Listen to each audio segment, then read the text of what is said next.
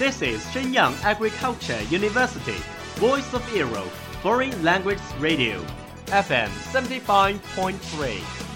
这里是沈阳农业大学时代之声外文广播，调频七十五点三兆赫。 Travel around the Western world, get through your English channels, broaden your horizon.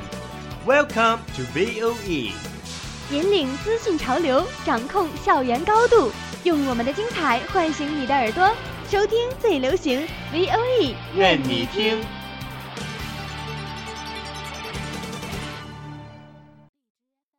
The United Nations has extended its staff benefits to all married gay couples, despite a campaign led by Russia against the measure. The most watched news anchor on American TV, Brian Williams, has now been suspended for six months without pay from NBC. A new NBC. dress by British retailer Roman Originals has attracted the world's attention. Do you know what happens in every corner of the world? Have you ever been in a discussion of those buzzwords? Follow us, a whole world will open to you. Welcome to What Does the World Say?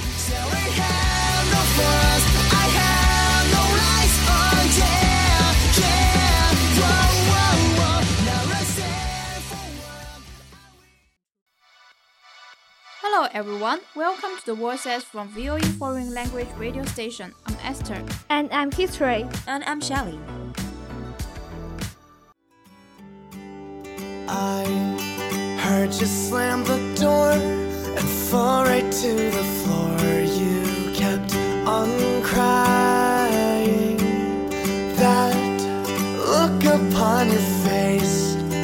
doesn't cover up what's underlying. Seeing you It's too hot now. How I wish I could have an ice cream. So do I. It's really great to have ice cream relieving summer heat.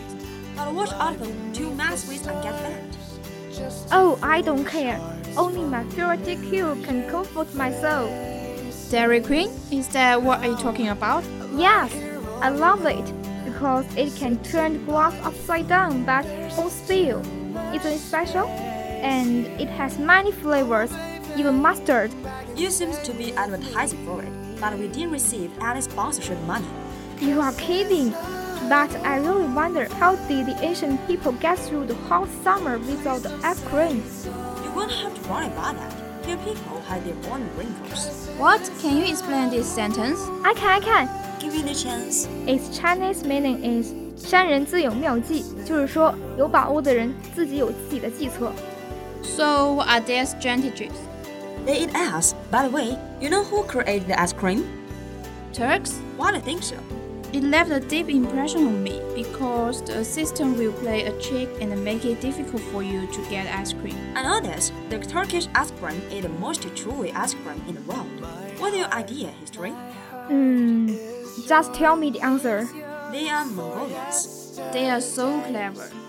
Actually, they invented ice cream by accident. They put milk in containers made of animal intestines as an energy drink. What happened next? When the horse galloped and the milk was shook, and the temperature under zero, it condenses it. I see, so the ice cream was sent abroad by us. I heard that only a aristocrats could afford the ice cream at that time. Yes, it was too expensive because no one has proven technique. But now this will not be problems. We have another way to create ice cream.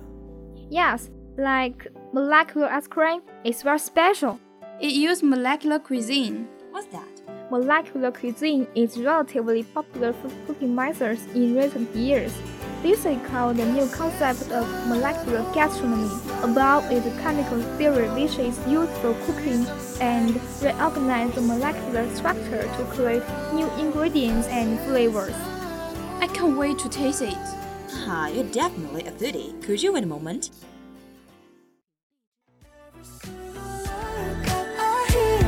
I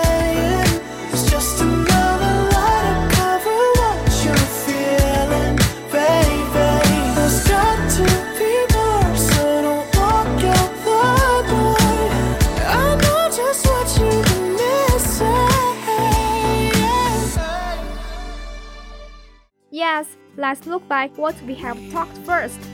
We talked about the ice cream today. Yes, and do you remember who created ice cream? Mongolians. Bingo! Come on, let's finish our program. Even the ice cream is going to melt in the fridge. Yes, hoping the sweetie of ice cream can make our dear audience have a nice day. 我是播音赵惠子山里。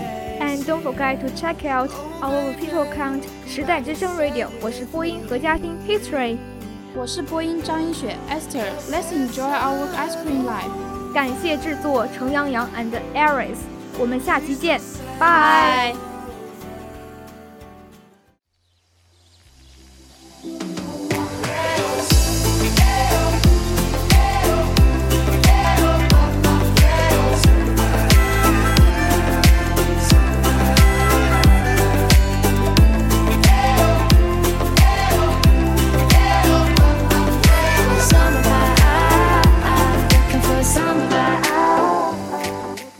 That's all of today's programs. Thank you for listening. 如果你喜欢我们的节目，您可以同时在荔枝 FM、iTunes Store Podcast 同时搜索 VOE 外文广播电台，为您呈现精彩往期节目。我们下期再见。 We are, we are not your ordinary family, but we can all agree that we are close as close can be. So it don't matter what it looks like, we look perfect to me.